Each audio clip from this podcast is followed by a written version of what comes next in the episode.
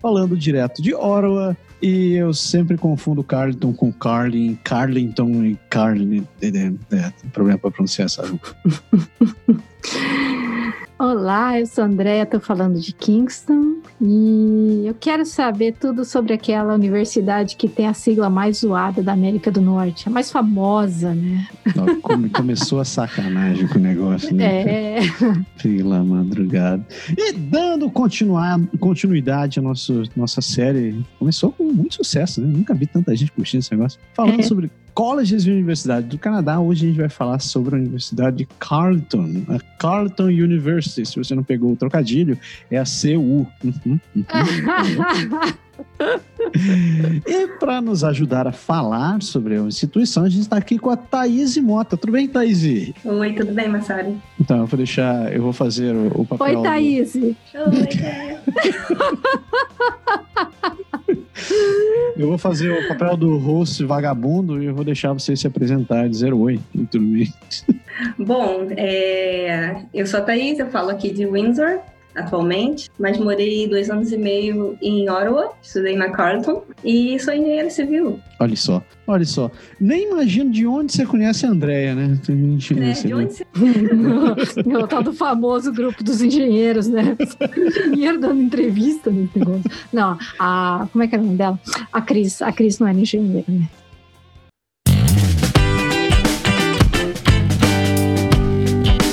E aí, moçada, beleza? Então, só aqueles dois recadinhos rápidos para vocês. O primeiro é que o programa de hoje é o segundo programa dessa série sobre colleges e universidades no Canadá.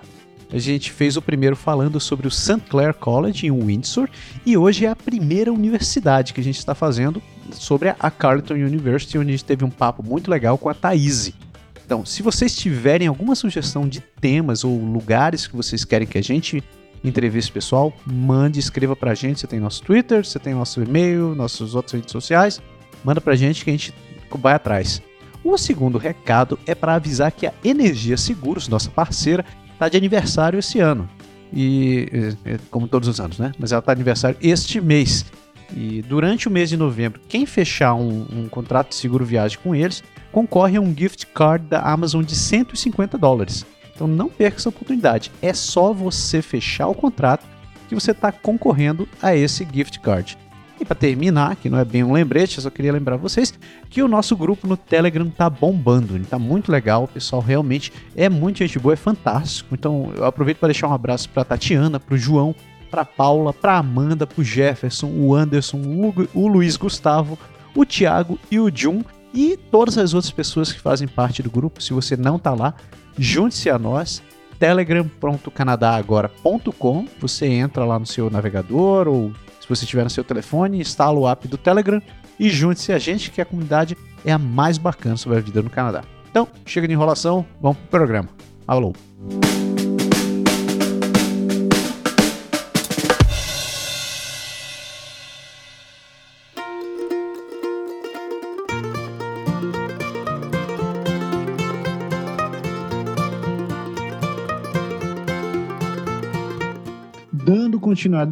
Continuidade à série dessa, de escolas de universidade do Canadá. Eu falei, hoje a gente vai falar sobre a Universidade de Carleton, que fica aqui em Ottawa. Né? Olha só, maravilha. Inclusive, eu tenho um moleque que está interessado de ir para lá. Isso vai ser muito interessante. Né? Então, para quem não manja dos Paranauê, né?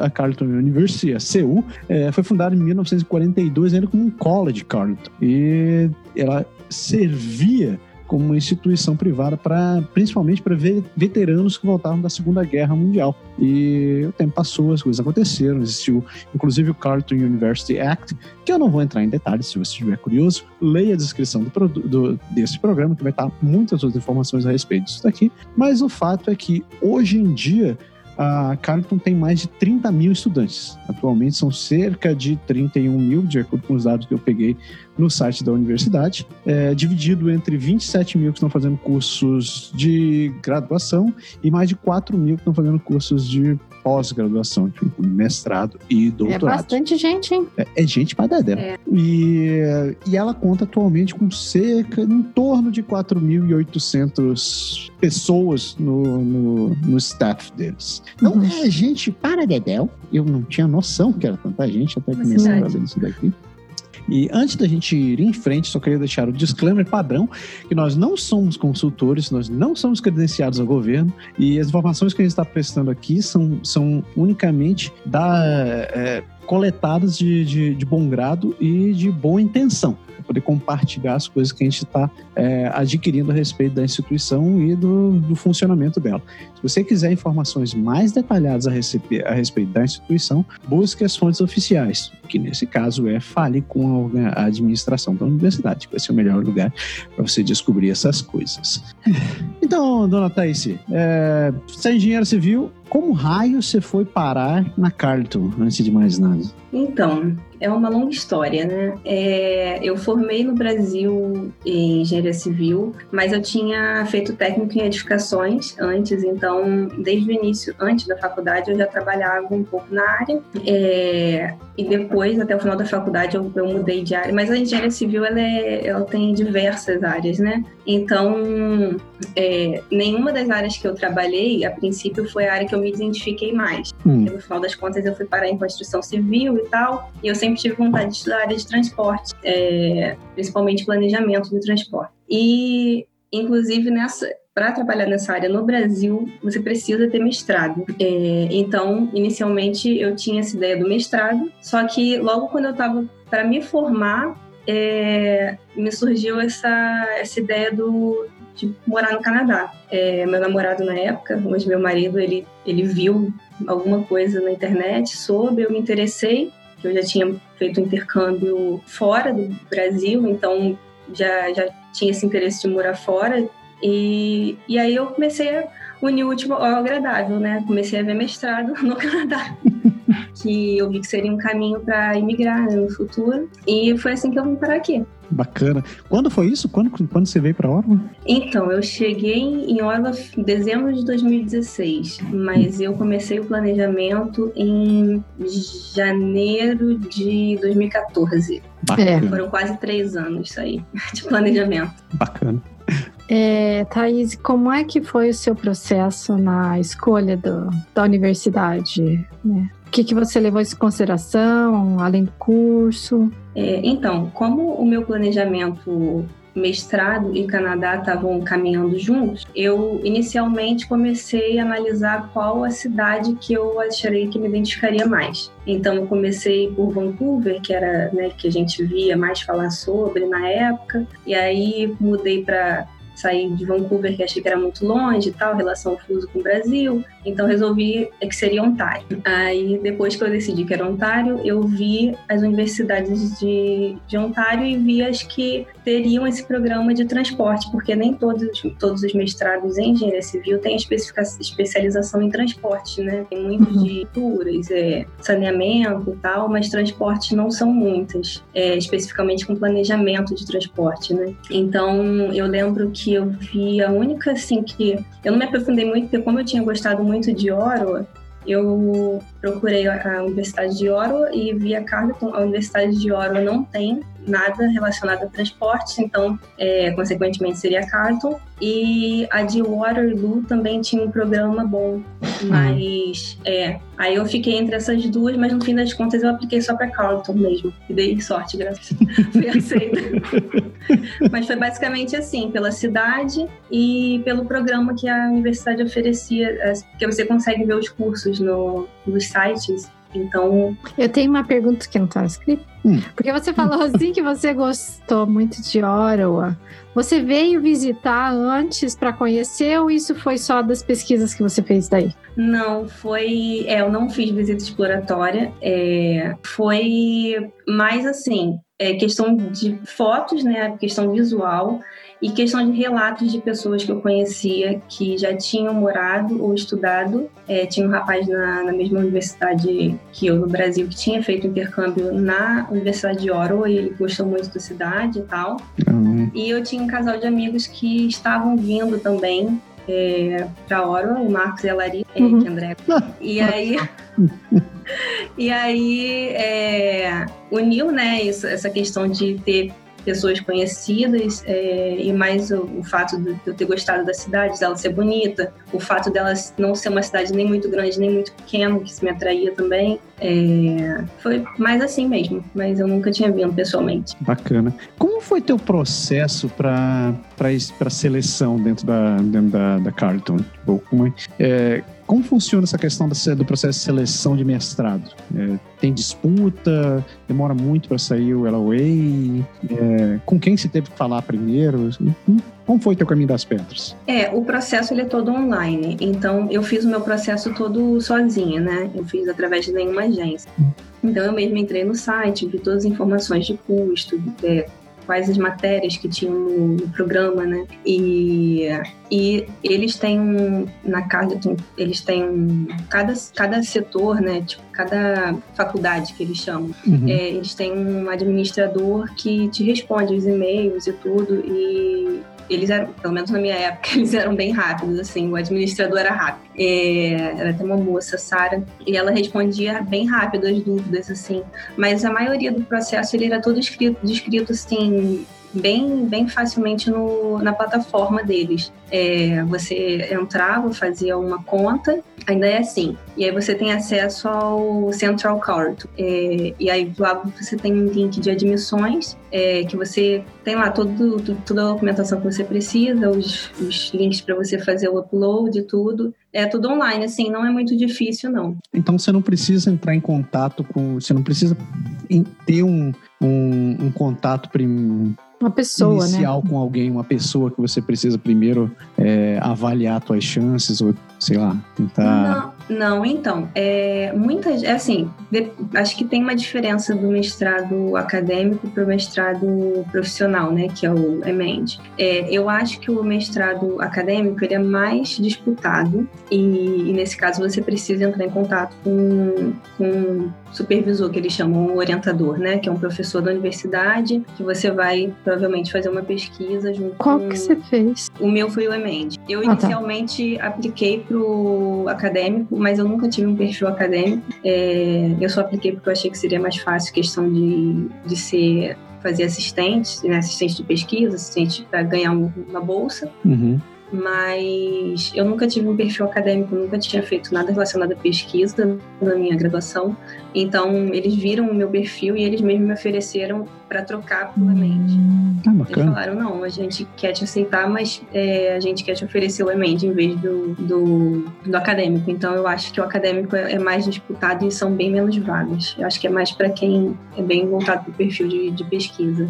Essa sugestão que eles te fizeram foi depois que você já tinha submetido a documentação a aplicação? Sim, foi depois. E... Foi quando veio a resposta da aceitação. E quantos dias foi para você receber essa resposta? Três meses. Ou foi bastante, então? Foi, é. É, mas para um, um mestrado isso é normal, né? Essa demora, hum. assim. É, sim. É, na época, é, como o ano acadêmico aqui é setembro, né, que inicia, Uhum. O prazo era até final de fevereiro e aí a minha resposta veio meado de maio, poucos dias de completar, antes de completar três meses. E é um prazo, sim, bem apertadinho para você emitir o visto para vir, né? É, você já tem que estar com a documentação toda pronta para o visto, para só saindo a carta você já dar entrada. Uhum. É, fala um pouquinho da universidade para gente, Thaís.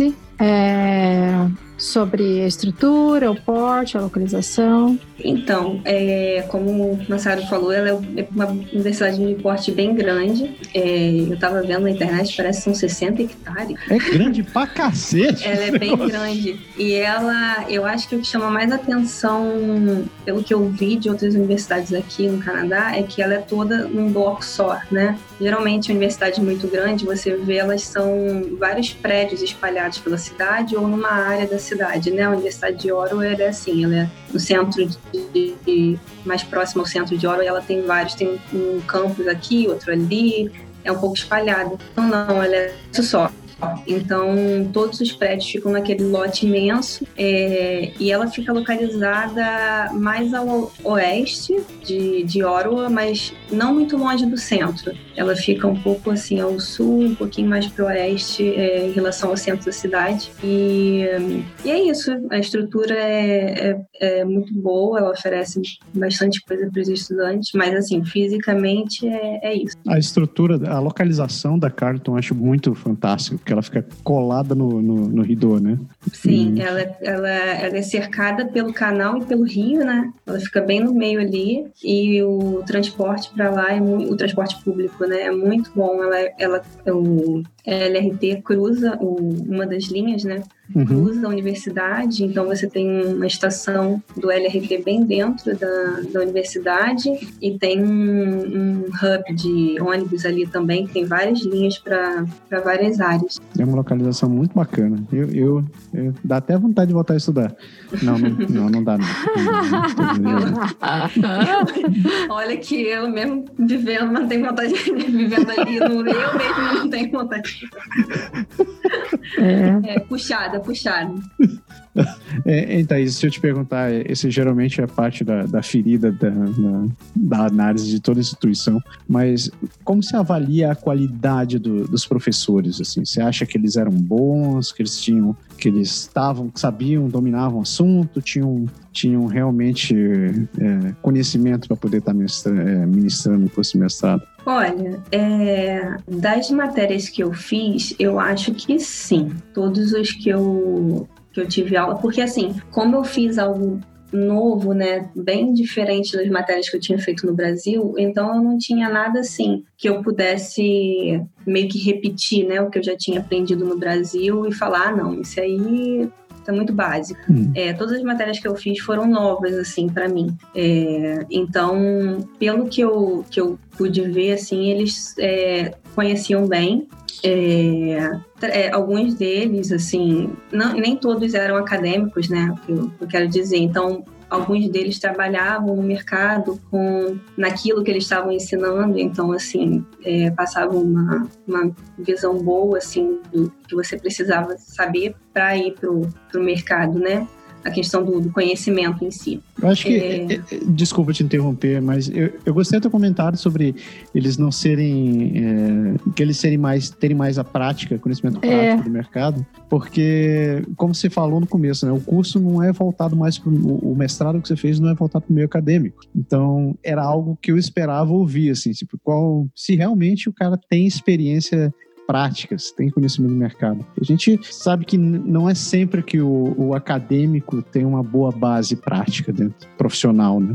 É, agora é engraçado, assim, porque isso eu, eu não sei se foi um pouco de sorte ou se eles estão buscando fazer um pouco isso, mas lá não tem matérias assim, é, não tem assim, ah não, essa matéria é só para o pessoal que faz o MSC, né, o mestrado acadêmico, essa aqui é só para o pessoal que faz o EMEND. Não, as matérias estão lá e qualquer pessoa do mestrado pode fazer. A única diferença do mestrado acadêmico para o profissional é que o profissional a gente tinha que fazer, eu tinha que fazer fazer 10 matérias para ter os, os, créditos durante o, é, o, período né, de média uhum. dois anos. E se a gente estivesse comparando com o acadêmico, quantas matérias? É, o acadêmico, se eu não me engano, eles são cinco matérias hum. e tese. Aí ah. a tese substitui as outras, as outras cinco matérias. Ah, tá. tá. Hum. Então, as matérias em si, são as mesmas, né? Eu, eu tinha uma amiga que fazia o, o acadêmico, hum. é, então ela fez a mesma matéria que eu, só que algumas matérias, é, o, não sei porque o professor é, tinha mais contato, ou então trabalhava realmente no, no. Acho que dependia de matéria para matéria, assim. Bacana. Eu ia até te perguntar isso, porque você falou que os, alguns professores eram são ativos na indústria. É, você sentiu que o curso M-Eng preparou você para o mercado de trabalho? Hum, boa pergunta. Ou ele é, foi muito teórico e foi vamos dizer, praticamente a mesma coisa que fazer um mestrado mais acadêmico? Ele, assim, ele é, ele é bem teórico, mas é, a teoria, ela é te cobrada meio que através de trabalhos e projetos. Eu tive, eu acho que uma ou duas provas finais de todas as matérias que eu fiz. Quer dizer, de dez matérias, uma matéria ou duas, acho que uma só eu tive prova final. As outras foram todos o projeto, é, é geralmente é projeto ou então não é, um, Assignment. É, é uma dissertação que eles pedem, né, um paper é, sobre o tema. É, é, mas, assim, a questão da, da, de preparar para o mercado, pelo menos para a área que eu queria, que era planejamento de transporte, a gente tem uns softwares que são, são muito importantes para entrar no mercado. E várias entrevistas que eu fiz é, perguntavam se eu tinha é, experiência com esse alguns softwares, digamos assim. Então, eu tinha um conhecimento muito bom de como usar, de como aplicar aquilo na, no dia a dia, porque eles, eles passaram um conhecimento bom, assim, de, de os conceitos, as técnicas, toda essa parte é, que seria útil para aplicar, eu aprendi, mas a parte de, de quais os softwares ou usar o software de alguma forma, hum. a gente não teve. Então, ah. acho que ficou hum. um pouco a desejar nessa parte, entendeu? Hum. Era, era, fazia parte da ementa do curso, assim, essa, essa parte de introdução a software, em termos de ferramentas no mercado, ou, ou isso era algo que ficou era subentendido, assim, ou sequer foi abordado? Não, então, eles citaram é, mostraram assim né, algumas matérias que eu fiz relacionadas a, ao uso né do, de como no caso que eu teria né que ter aprendido o software digamos assim elas mostraram é, que tinha é, o software mostraram mais ou menos o, a interface essas coisas assim mas a gente não, não teve acesso né ao software para praticar.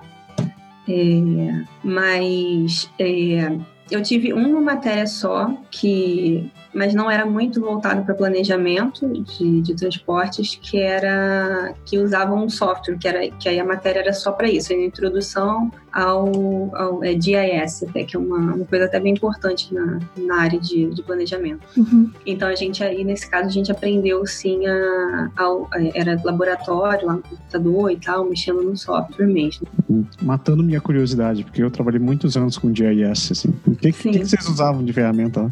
Era o ArcMap.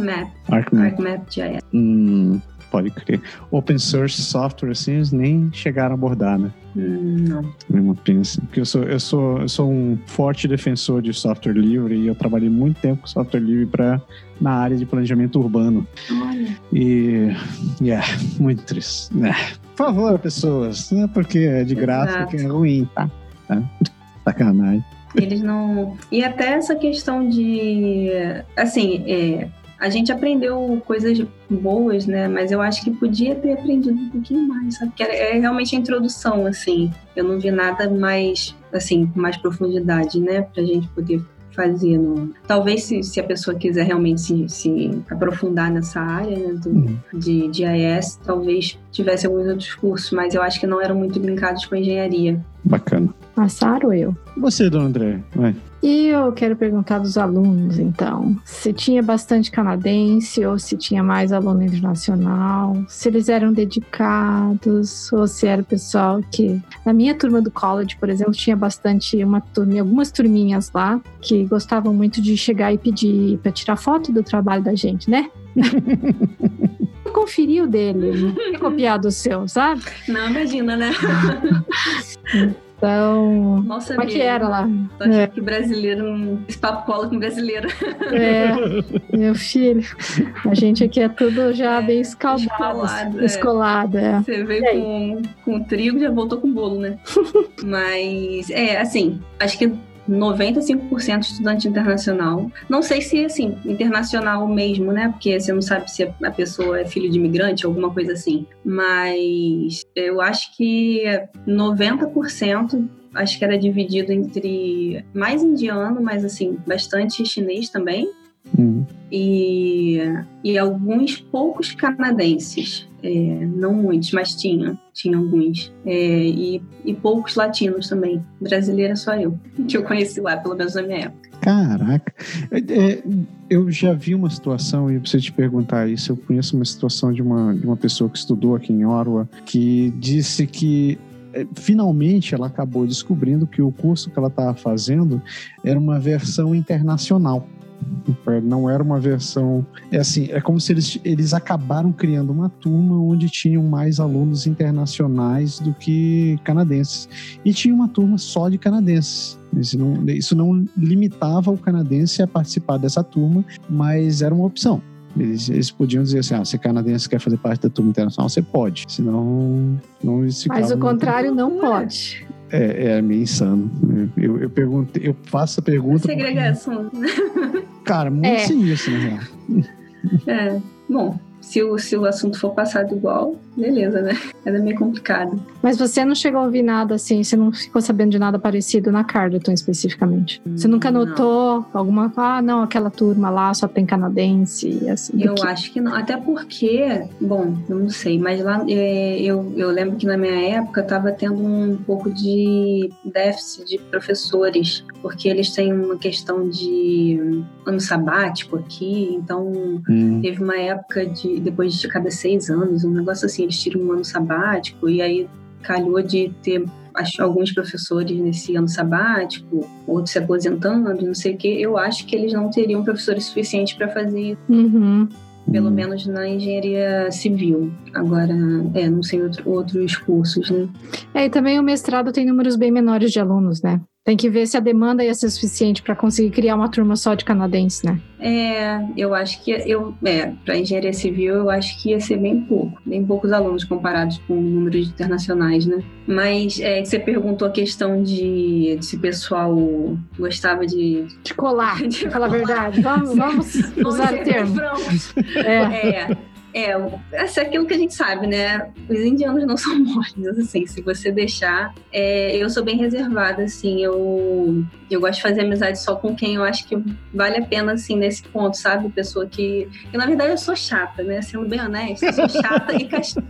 A, Ca... a então... Thaís é Caxias, minha gente, vamos falar a verdade. Ela é bem Caxias. Eu sou chata e Caxias, então, assim, é, eu gosto de, de, me aproximar de pessoas que eu vejo que estão interessadas também, né? Claro. Em estudar e aprender tudo, né? Não, não vai ficar ali só nas suas costas. Então, eu fiz um, um número bem seleto de, de amigos é, internacionais. Então, é, esses é, a gente, assim, sentava para estudar e tudo, mas não, não tinha essa, não. Mas grande, a maioria era. Você via que os grupos, os grupos do pessoal, assim, mais esperto, né? Que gostava de se, se juntar.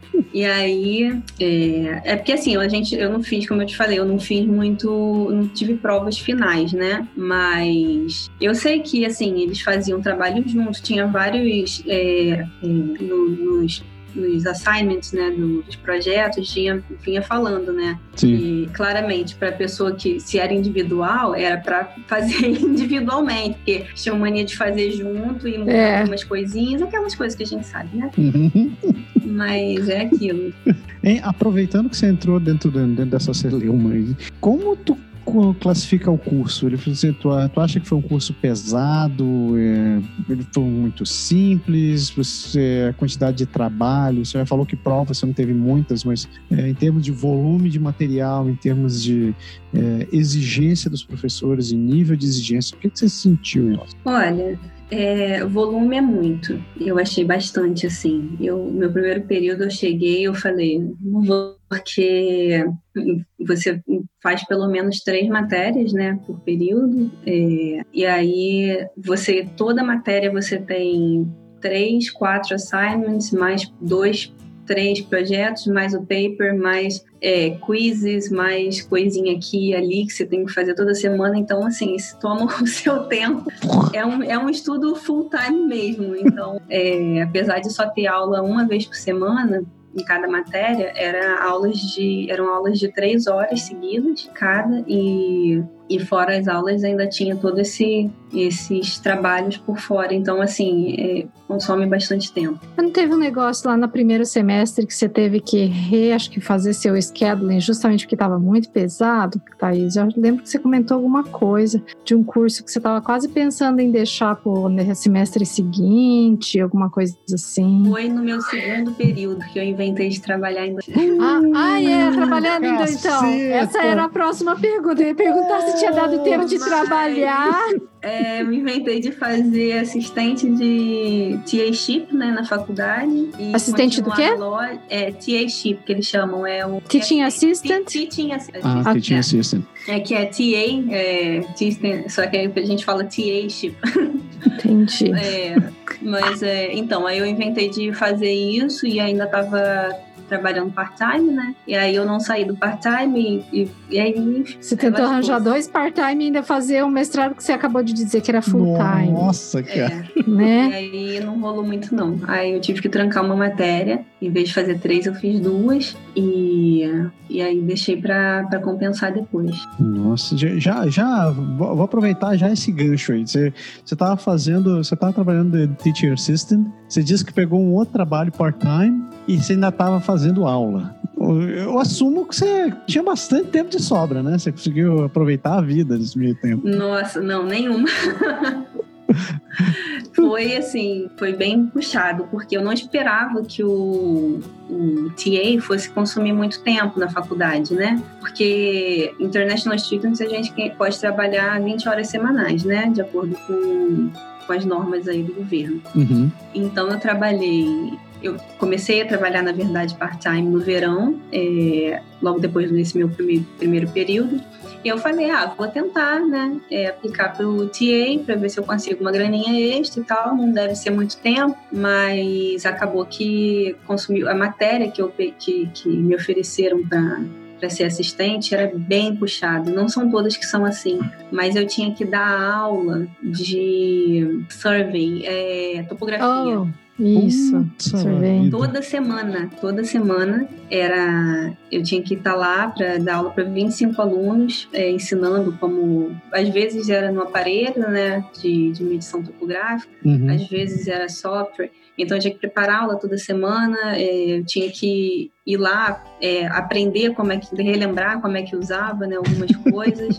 e aqui eles têm uns teodolitos diferentes do que a gente usava no Brasil, né? Mas é, mais modernos. É, eu até que aqui tem é estação total, né? Estação uhum. total, é Sim. Total Station aqui. É, Você usou na, no Brasil? No Brasil eu cheguei a ver, ah, mas eu não usei. eu trabalhei com isso lá, então esqueci. Pô, isso é inédito. O cara que não é de engenharia usou esse negócio no Brasil. Isso é que eu vou morrer depois dessa. Sim, eu usei estação total no Brasil. Você? É. Não, o que, que você estava fazendo lá, meu filho? Você estava instalando o software nela? Eu te falei, eu, eu trabalhava com planejamento ah, é? urbano, né? Então... Ah, é, tem. legal. É, preciso. Mas aí foi isso, aí foi bem puxado o TA, aí mais por causa disso. E, e assim, fora isso, né, quando eu não estava fazendo, fora desse período, eu estava fazendo pelo menos três matérias, né, nos outros. Então, trabalhando part-time e, e fazendo pelo menos três matérias, tempo durante o período era quase nulo, assim para qualquer outras coisas. Você estava fazendo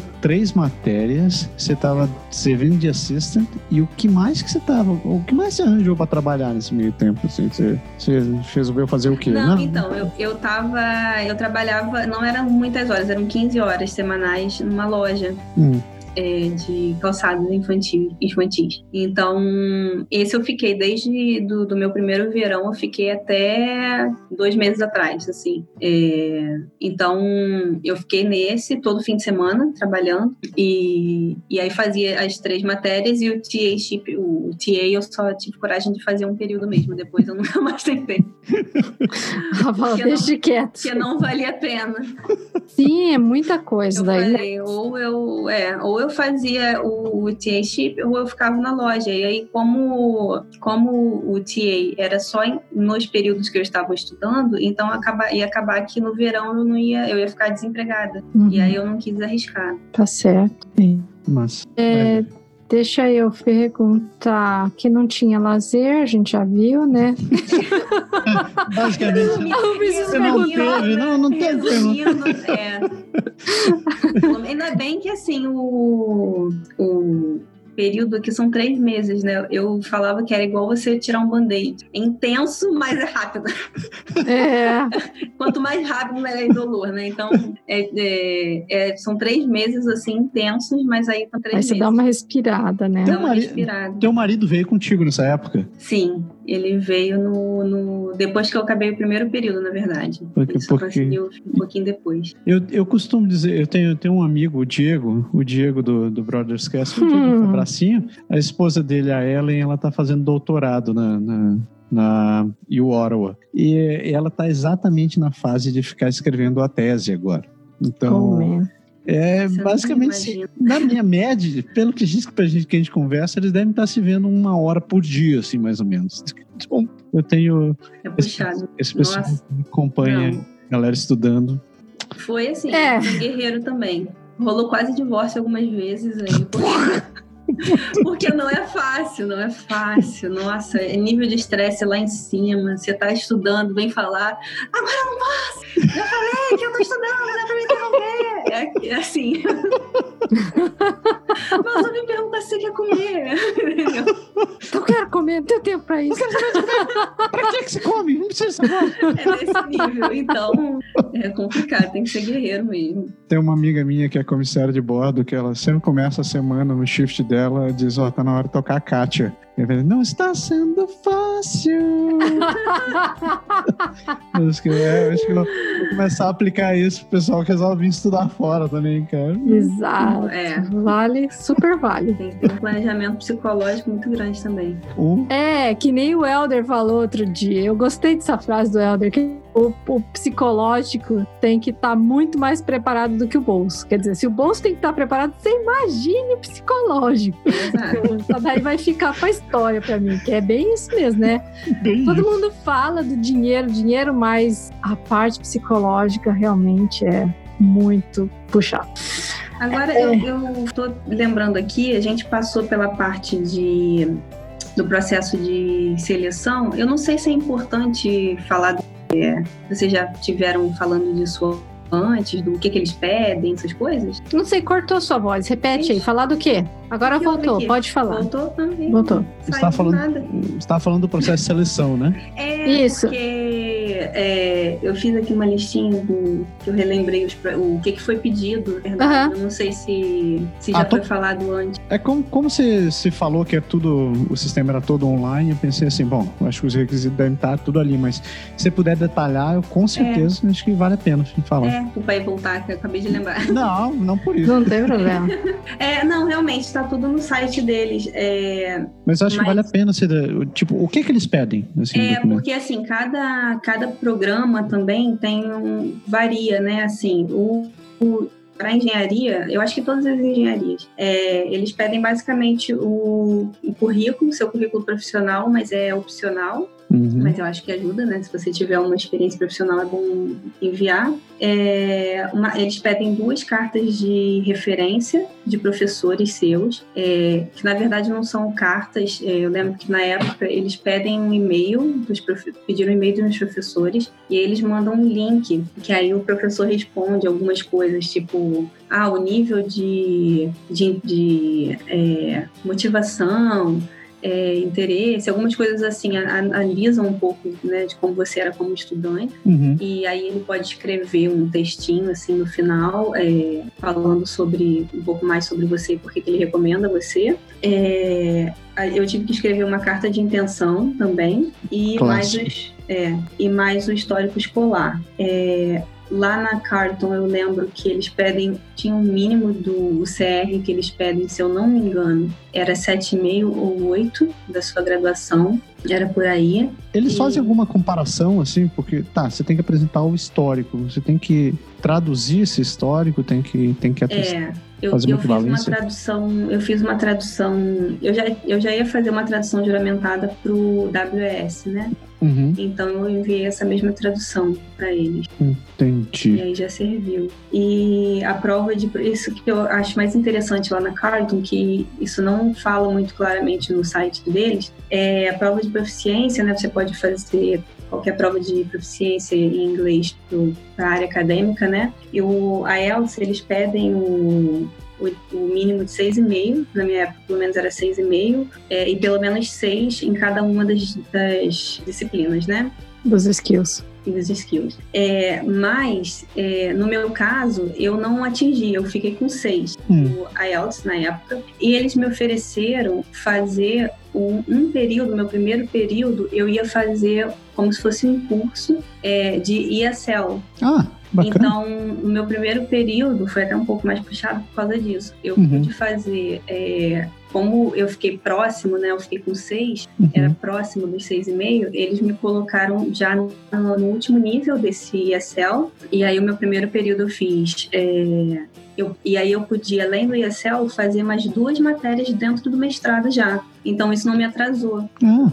É, eu achei bem bacana, assim, é meio que um pathway, mas é, junto com o mestrado ao mesmo tempo, né? Então isso não te atrasa e está incluído no valor do, do mestrado. Eu não paguei nada mais, assim, para fazer esse, esse, essa matéria de inglês. Bacana. E isso serviu. Eu não eu acho que não é muito comum, não sei se todas as universidades têm isso, não, mas eu não tinha ouvido falar nisso antes de vir para cá. Para quem está ouvindo, quem está assistindo agora está se perguntando o que é ESL, é, é um curso chamado English é as a Second Language. É. Exatamente. Então, pô, bacana isso, é legal. Uhum. Quando você fez exames, você fez. Uh, você, você falou que você fez o TOEFL? Não, você fez o, o IELTS. O IELTS, o IELTS, o Academic, né? Esse é um outro troço que eu acho que vale, é importante a gente falar, que nem todo mundo sabe que existe uma diferença entre o IELTS Academic e o, o, o IELTS General, né? Uhum. Uhum. Geralmente para instituições acadêmicas, geralmente não, acho que quase sempre a instituição, a instituição acadêmica existe, se faça o academic. É. E a Soraya seria uma pessoa perfeita para falar sobre isso, né? Falar nisso, se você tiver interesse em se preparar para o exame de, do, do IELTS e do TOEFL, não deixe de conferir o site da nossa querida amiga Soraya Quirino, no sorayaquirino.com. Vá lá, ela já ajudou a preparar muita gente, né, dona André? Uhum. É. é ela ajudou a Thaís também, né? Ela, a mim também. É. Você também, olha só Sim. tanta gente. Soraya é minha professora desde o Brasil e ela me ajudou muito na época, assim, eu só consegui o seis porque eu evolui muito na época, eu não tive muito tempo para estudar e agora ela me ajudou também pro, pro General, né, para tentar o PR. Massa. Uhum. Deixa eu te perguntar como é que foi a parte de suporte da universidade para os alunos e também é, se lá tinha serviço oferecido, tipo academia, psicólogo, médico, como é que são esses serviços? Você gostou? Como é que é o suporte de maneira geral da universidade para quem estuda lá? Olha, eu acho que eles são muito bem estruturados, assim. É, eles têm um suporte muito bom. É, inicialmente, né, eu tive esse suporte online, né, falando com a administradora, então desde essa época eu já achei eles bem eficientes, assim, ela tirou todas as minhas dúvidas, respondia rápido. É, e quando chegou na universidade também, ela é muito bem estruturada. Assim, quando eu cheguei, eu não me senti perdida é, para fazer cartão da faculdade, cartão de transporte, não sei o quê. É tudo muito bem explicado. É, suporte é, de serviços assim é médico eles têm uma clínica lá dentro então eu fui no médico lá dentro é, é muito tranquilo também você liga agenda é, eles têm serviço de, de psicólogo eles têm uma linha só para você ligar para para questão de depressão, né, pessoas que, que ficam deprimidas, né, é, para prevenção de suicídio, essas coisas assim. Bacana. Isso é um é. serviço da instituição mesmo. Isso. É, essa parte assim de suporte médico e psicológico é muito bom, assim, pelo, pelo que eu vi. É, eu nunca usei, né, tudo, eu só usei mais a parte médica, mas é, eu acho que é, é muito bom, assim, você vê sempre panfletos da universidade com número, assim, né, para você ligar e tudo. É, eles têm suporte também é, profissional é, para você tentar se preparar, assim. Não digo que é o do melhor dos mundos, mas eles te ajudam, assim, um pouco com o currículo e tal, se você estiver um pouco perdido. É, eu fiz um workshop também sobre a cultura, né, de é, canadense, né, no ambiente bacana. de trabalho. Eu achei bem bacana, assim, eles é, explicaram bastante. Algumas coisas eu já sabia, né? Porque a gente pesquisa assim, mas se a pessoa chegou lá sem saber nada, e até algumas coisas assim que eu não sabia, eu fiquei sabendo lá e tal. Achei bem bacana o, o workshop. Eles também te preparam, se você quiser se preparar para alguma entrevista, praticar antes e tal, nesse mesmo setor. É, que mais? Ah, é, na biblioteca toda semana eles tinham, para quem queria praticar o inglês, a fala, é, conversação em, em inglês, é, também com tinha lá toda semana. É com voluntários assim? Isso daí ou era um, uma parte Eu acho. Eu, eu nunca participei desses grupos, mas eu acho que eram estudantes voluntários, sim. Pô, bacana. Isso é, é legal. Eles tinham trabalho de mentorship lá, tipo, que tem um estudante que vai ficar como mentor do, de um estudante que está chegando, um sênior, que você lembra de você ter visto isso lá? Talvez tivesse para graduação. Ah, tá.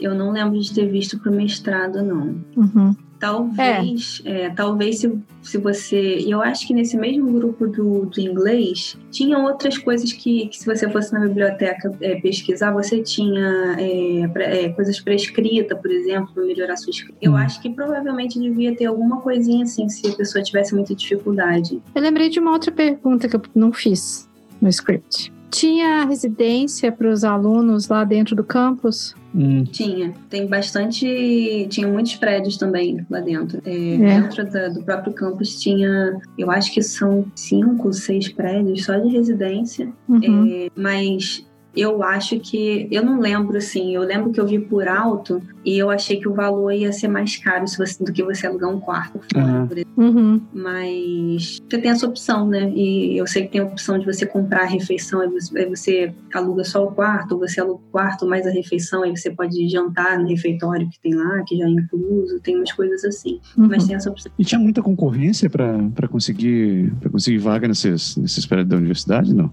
Olha, eu não sei, mas eu acho que não. Eu não cheguei a me a tentar, mas eu acho que não, porque são muitos prédios. Acho difícil eles conseguirem lotar aqueles prédios todos. Massa. Massa. Já que você estava falando sobre saúde agora há pouco, você falou que acabou tendo que usar o sistema de saúde de lá, né? E quando você foi, você foi. Eu acho que a instituição ela exige que você tenha um seguro de saúde, né?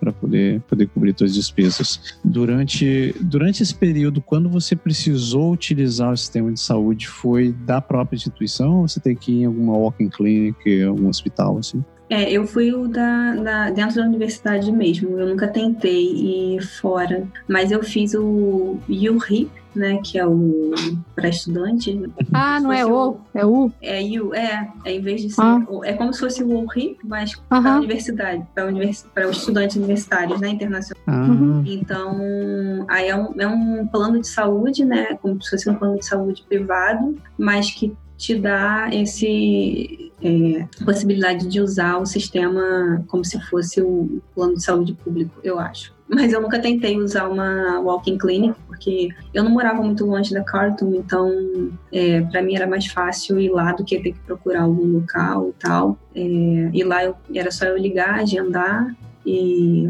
era, era bem tranquilo. É, mas aí eu só usei lá dentro mesmo. Bacana. Bacana. E aproveitando esse gancho, só para dizer para as pessoas que nós temos nossa parceria com a Energia Seguros, a nossa amiga Andréa Brito. Então, se você estiver vindo para o Canadá para estudar, a trabalho, ou imigrando, ou se você estiver vindo a passeio, não deixe de fazer uma cotação com a Andréia, com a Andréia. Você pode entrar no canadagora.com.br seguro viagem, faça uma cotação o, o preço vai ser extremamente camarada, como a gente fica falando por aí. É menos de um dólar por dia, dependendo do que você precisar, dependendo da sua cobertura. E o atendimento de primeiro, não é porque é a nossa amiga, não, mas ela tem gente aqui do lado, né, Dona André, que já precisou usar e viu que a Andréia realmente se vira para te atender bem. Vou, vou te perguntar sobre a instituição, assim, tipo, é, é parte de imobiliário, equipamento, infraestrutura, é, materiais, é, software e tal. Como você classificaria a, a Carleton? É, você acha que ela tem uma boa estrutura? É, ela é bem equipada? É, deixa a desejar, tipo, que nem a UFPR, o banheiro do departamento de informática da UFPR que faltava pra gente. Nossa. Não, falo, não quero lembrar dessa vida. Então, Bom, a estrutura lá é boa, é muito boa. É, não é a melhor dos mundos, porque, assim, eu tive é, a oportunidade de estudar é, durante a minha graduação, né, fazer intercâmbio, eu fiz na, em Portugal, na Universidade de Porto. Então, comparando com a estrutura de lá, é um pouco inferior, mas pouca coisa. Uhum. não é muito gritante, não. É, mas, assim, o que me chamou a atenção quando eu cheguei foi questão de, de locais para impressão, por exemplo, porque geralmente você tem aquelas impressoras espalhadas, né, pela universidade, que você pode imprimir, e eu sentia falta de ter um pouquinho mais, assim. Eu, ach, eu achava que tinha pouco para o tamanho da, da uhum. universidade. É, mas, tirando isso, os equipamentos eu acho que eram bons. É, os, computadores, pelo menos o software que eu tive acesso era bom, era atual. É, pelo que eu vi nos laboratórios pessoal da graduação, é, parecia que os equipamentos também eram bons, não eram, não eram velhos, eram, eram aparentemente novos. É, a própria matéria que eu, que eu ensinei lá, o Total Station, era, era bem novinho também. É, é, a estrutura era muito boa, assim. É, eu acho que ela não deixa muito a desejar, não. O único, porém, era aquilo. Acho que poderia ter mais software voltado uhum. para o mercado de trabalho, assim, é, principalmente nessa área de, de transporte. E deixando de lado é, é a parte mais acadêmica do que você precisa, em termos de infraestrutura, você falou que eles já estão, eles têm um programa muito bom de acolhimento a, a, ao estudante ali, que tem é, prevenção ao suicídio, prevenção à depressão, etc. E, tal. e, e de resto, assim, a parte de restaurantes, é, como é que é, academias, centro de entretenimento, como é que funciona assim dentro da instituição? Tem opções para isso? É, sim, tem academia lá dentro, é, inclusa já no, na sua tuition. É, tem restaurante que tem é cafeteria, né? Tim Hortons, tem Starbucks, é, algumas outras cafeterias, alguns restaurantes menores. É, tem uma, uma praça de alimentação também, uma área de praça de alimentação no, no prédio principal, que é aí, ali tem um pouco mais de alguns restaurantes assim, é, pizzaria, é, Subway, essas coisas uhum. assim. É, tinha micro-ondas? Tinha micro-ondas? Tinha, tinha micro-ondas no, no centro, no prédio principal também, na parte do térreo. Tinha algumas, alguns micro-ondas empilhados lá para o pessoal esquentar comida. Essa parte dos, dos Isso é importante, cara. Cara, eu não sei como. Olha, o cara que monta uh, o quadro elétrico dessas universidades, principalmente na parte da cozinha, esse cara é um gênio. Porque a hora do almoço, quando a galera começa Deve a ligar. Descer. Puta é. Mas tinha um. Tem um negócio bacana lá que é para quem faz pós-graduação, né? O pessoal do mestrado e doutorado, tem um centro lá no sexto andar desse prédio principal que é só para os grad students, né? Uhum. E aí lá você tem uma areazinha só com um micro-ondas pra gente, tá um loungezinho e tal. Então era um local. Lá era VIP. Área ah, é, você tem uma área VIP. então, Já vi tudo. o pessoal que faz mestrado, doutorado, tem essa, essa área VIP aí pra, pra comer. Quando eu tinha que levar comida lá, eu, eu ia lá. Né, de ficar se misturando com a ralé, esse ah. pessoal. Mas o pessoal do. A outra área também era boazinha, assim, era uma área boa. É, é igual viajar na classe econômica, né? Dá pra viajar, você sobrevive. Ah, tá, você chega vivo, né? É, até chegar o dia, o dia que a comissária vai pegar um balde e vai jogar assim, comam seus porcos, assim, mentem. Vai jogar assim. Thaís, você chegou a usar algum tipo de monitoria de serviço da universidade, assim, para ajudar você a entender as matérias ou fazer algum trabalho? Como é que é? Então, é, para as matérias que eu fiz no mestrado, não, é, eu procurei para uma matéria e não tinha monitor, é, uhum. mas os professores eram muito disponíveis. Uhum. Assim, é, você tinha alguma dúvida, você podia tirar no final da aula ou então tentar marcar um, um horário no escritório deles. É, sempre que eu tive dúvida, assim, eu, eu nunca tive problema, assim, para para agendar um horário com o professor. Isso eu achei muito bacana, assim, porque a gente tem a nossa experiência do Brasil, né? Não sei vocês, mas a gente sabe que nem sempre os professores são muito disponíveis lá, né? E isso me surpreendeu muito, assim, a, a disponibilidade deles é muito grande. na, pelo menos os professores que me deram aula. Mas pelo que eu escuto falar, a maioria é assim. Você dificilmente fica com dúvida se você, se você tem interesse de, de tirar a dúvida, você consegue. E, mas eu acho que monitoria é mais para o pessoal da graduação mesmo. É, diz uma coisa, qual era o nível dos serviços e dos funcionários da universidade? Assim, eu, nessa hora eu não estou falando do, do corpo acadêmico, mas serviço de apoio, staff, assim. Você, quando você precisou deles, eles tinham. Eles eram eficientes ou te mandavam voltar daqui a uma hora, daqui a uma semana? Não tinha ou te mandavam para outro departamento, né? Departamento. Não, é lá, é para lá, é para lá, e você é, nunca chega acha a resposta. É, é aquela história, estamos transferindo a sua ligação. ligação.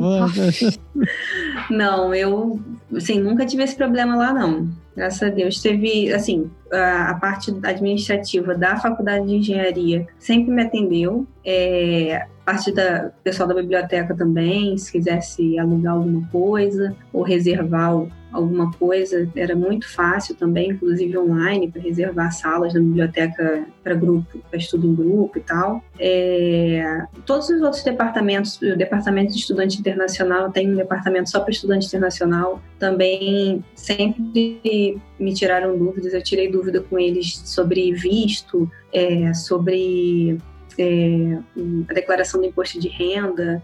Hum. É, eles têm inclusive uma accounting clinic todo toda hum. início de abril eu acho eu acho é na março, época do tax return né que te ajuda assim teve uma moça que salvou a minha vida assim no meu primeiro meu primeiro ano de é.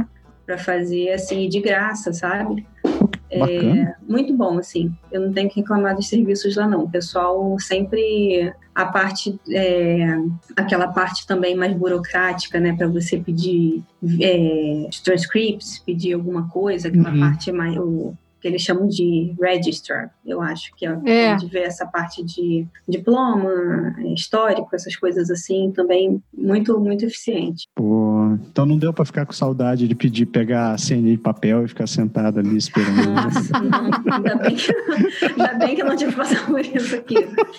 É. Mas acho que o Canadá em geral, assim, é, é muito difícil. Eu sempre me surpreendi positivamente aqui, sempre e é sempre uma surpresa, né? A gente que vem do Brasil, acho que eu não tenho muito que reclamar de prestação de serviços em geral aqui não. Acho que a gente, eu pelo menos sempre fui muito bem atendido assim para qualquer serviço que eu precisei na universidade ou fora. Bacana, bacana. É, Agora te perguntar, é, de modo geral, você acha que teu curso não foi acadêmico, você já falou isso daí, né? E ele foi bem mais voltado para o mercado de trabalho acho que no fim das contas, no frigir dos ovos, assim, ele realmente te preparou, ele, ele entregou aquilo que prometeu? Você se sentiu mais preparado para o mercado de trabalho dentro dessa área depois dele? Eu acho que sim, mas nem digamos assim. é, é, assim, não foi de todo mal, mas também não foi assim 100%, porque é, eu, tinha, eu tinha uma ideia de que eu teria mais ofertas de, de, de cursos, né, de matérias, é, que eles mostram no site deles a lista toda, mas não são todos os períodos que as matérias são oferecidas, depende hum. se está disponível. E aí, às vezes, aquele mesmo professor dá mais de uma matéria, então um período ele vai dar uma matéria, no outro período, período ele vai dar outra. É... Então, assim, no fim das contas, eu tive que fazer umas outras matérias não diretamente relacionadas com a área de transporte, por causa dos créditos, que nem, não tinha assim, eu não tinha tipo 10 matérias só da área de transporte para fazer. Uhum. É, elas agregaram de alguma forma, né, mas não foram diretamente sobre o assunto. É, e, e as que eu fiz relacionada a, ao transporte, elas me deram uma base muito boa de conhecimento, mas eu acho que ficou um pouquinho a desejar nessa parte de como aplicar na prática. É, não só a parte do software, né, como eu já falei, mas a parte de realmente como a indústria é, usa aquele conhecimento, como ele é, é aplicado, né? Digamos assim. Então, eu acho que para essas matérias de transporte especificamente, eu acho que ficou aí 70%, 80% de satisfação. E, no geral, é, 70%, 70 é bom. 70% é, é, porque assim, os conceitos foram muito bem dados, assim, a parte do conhecimento teórico, assim, pelo feedback que eu tive em algumas entrevistas que eu fiz, foi muito bom, assim. O pessoal ficou surpreso com o tanto que eu, que eu sabia dos conceitos que eram usados e tudo. Mas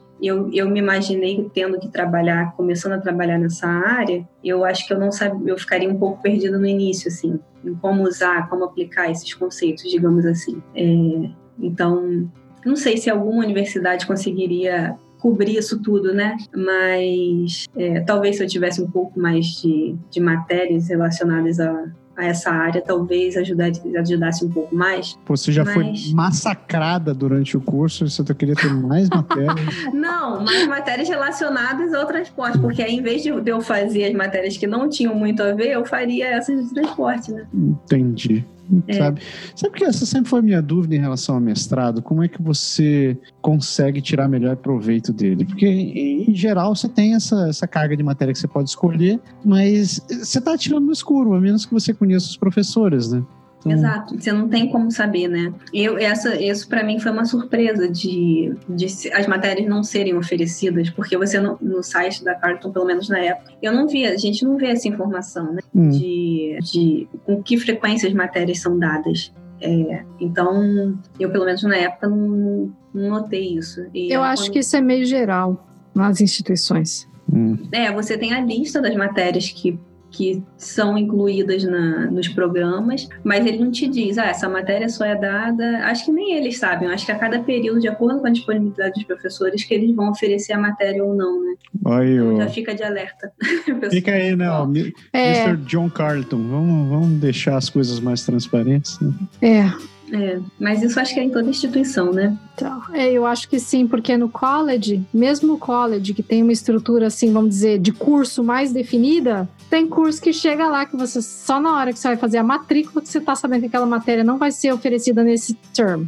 Exato. É, esse Entendeu? Assim, ah, esse só, só oferece no primeiro, esse só oferece no fall e no e no winter, não tem no summer, entendeu? Porque o college tem curso, tem matéria no summer, né? Tem aula no summer às vezes, né? Então... É, isso é um ponto importante lá no, na Carlton também.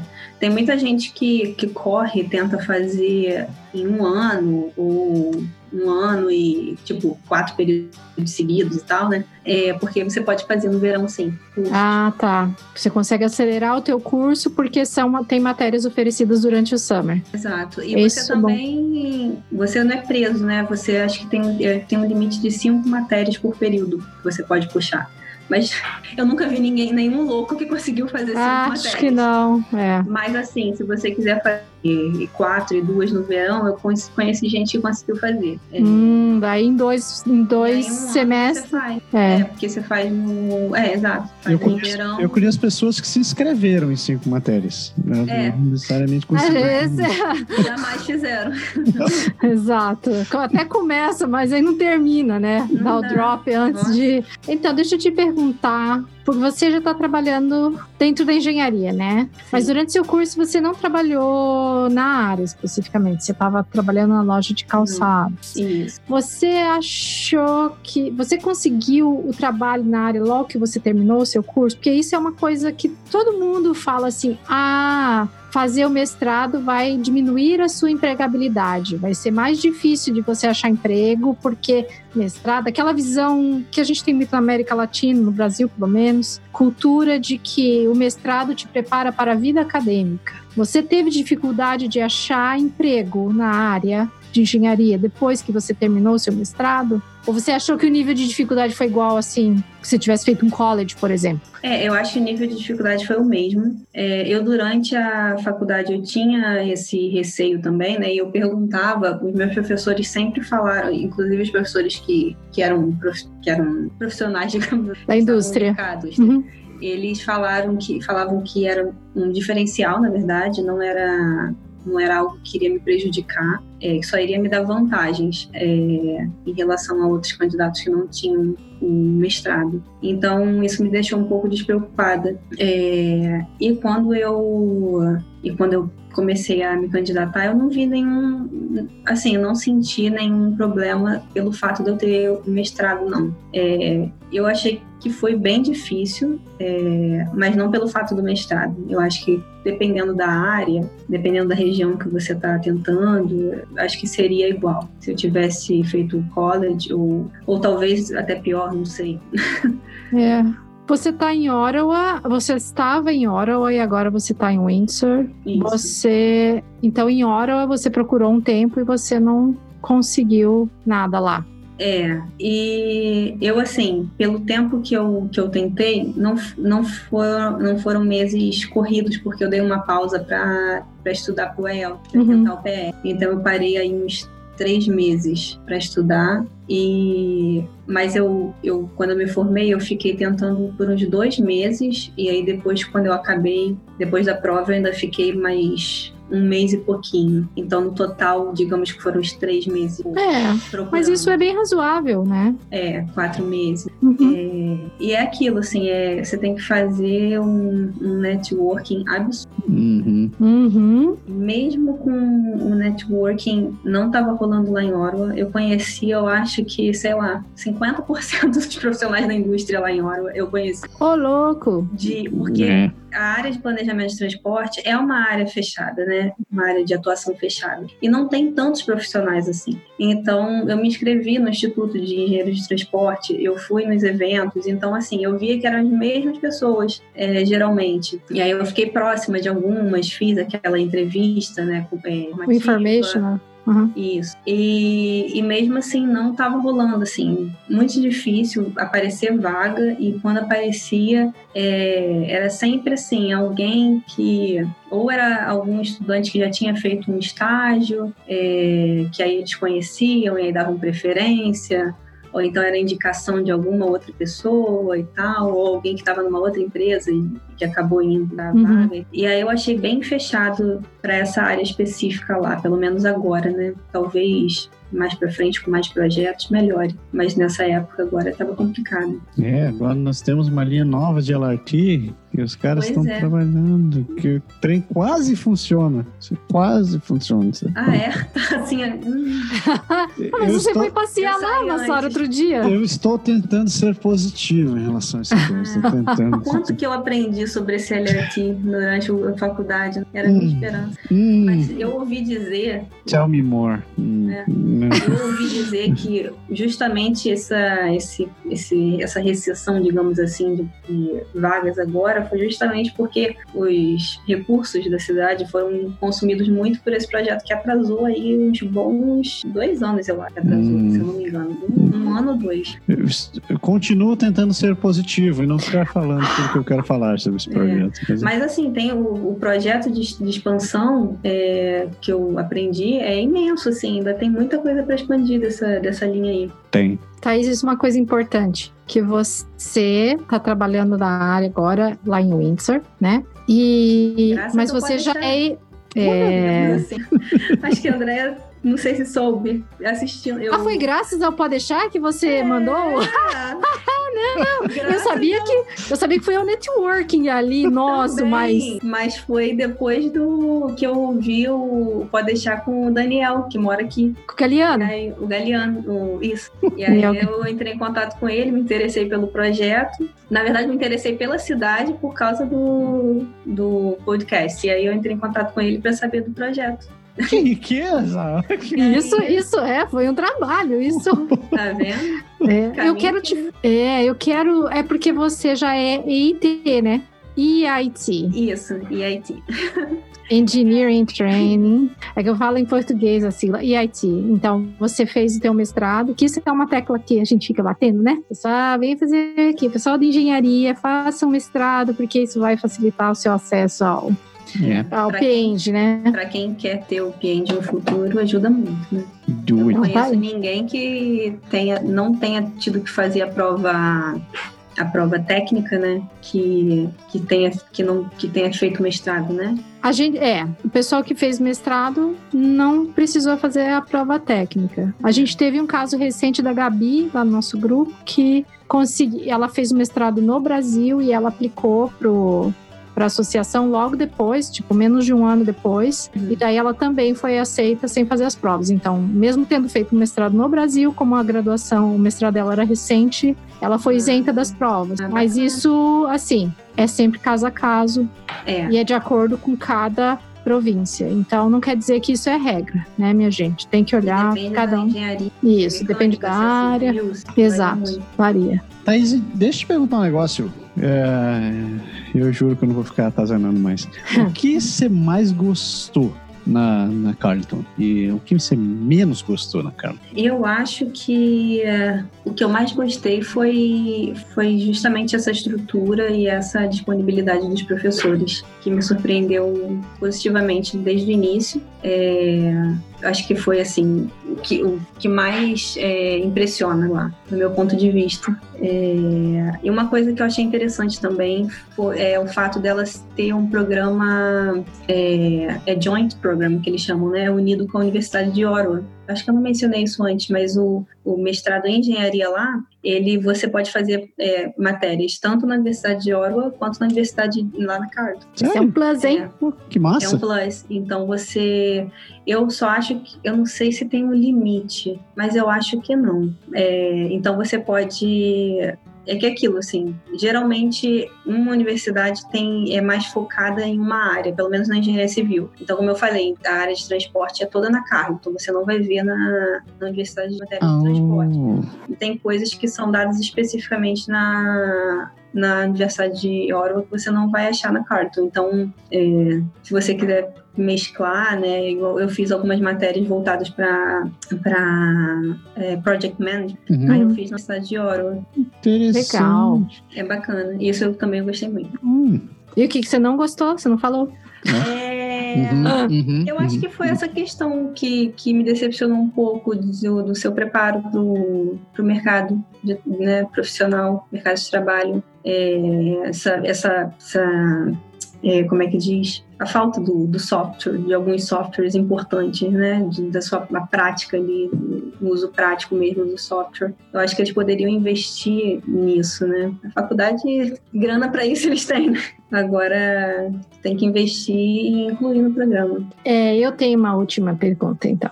Você acha que no final foi uma boa escolha? Você recomenda Carleton para quem quer vir estudar no Canadá, para quem quer fazer mestrado, ou mesmo até graduação, sei lá, né? Ou doutorado? Sim, pela minha experiência, é uma faculdade muito boa. É, eu não tenho experiência com nenhuma outra aqui no Canadá para comparar, mas eu achei a estrutura muito boa. É, os professores eram preparados, sim, pelo menos para a área que eu estudei. É, isso varia né, para cada curso, para cada programa, mas para o pro programa de engenharia civil eu recomendo sim. E eles têm muitas coisas boas a oferecer, muito mais do que o lado negativo, né? Eu falei, Uhum. mas é muito mais pontos positivos do que negativos, eu acredito. Sem contar que Oro é uma cidade linda. É, Viu, Andréia? A cidade é bonita. é Nossa, isso que eu aí. sinto de Oro. Você sente falta? Muita saudade, nossa. Não só dos amigos, né? Mas a infraestrutura da cidade, a beleza. É diferente. É, interessante. Mas eu achei muito legal saber que o Podeixar aí provocou mudanças na vida das pessoas. Coisa. Você menos espera, né? A coisa vem assim, você tá ali É. ouvindo um podcast e aí você, opa, será que eu tento?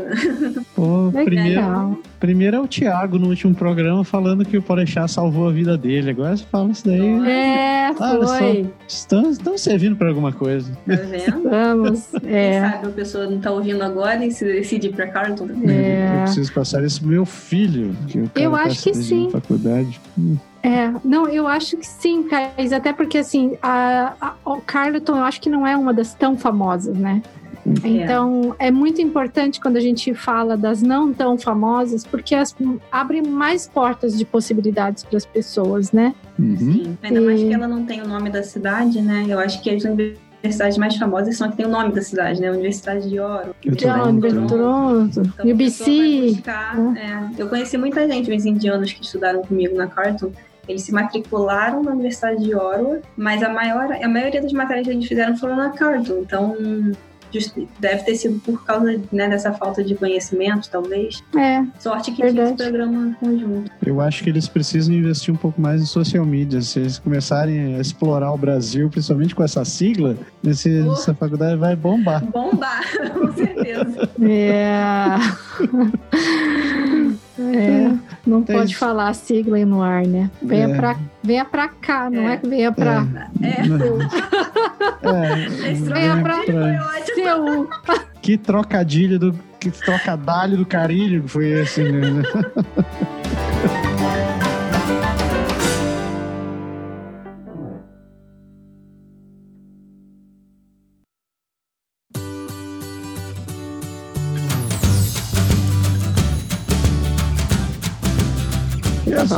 chegamos no final desse programa. Andréia, chegamos no final de mais um programa, magicamente. E agora eu pego ela de calças curtas, que ela não sabe uma frase do Caraca, programa. bicho, deixa eu. Eu tenho que abrir o meu assistant aqui, Olha, porque hoje. Menina, Quem sabe? Ô louco, meu! Quem sabe faz ao vivo! Ô louco, meu!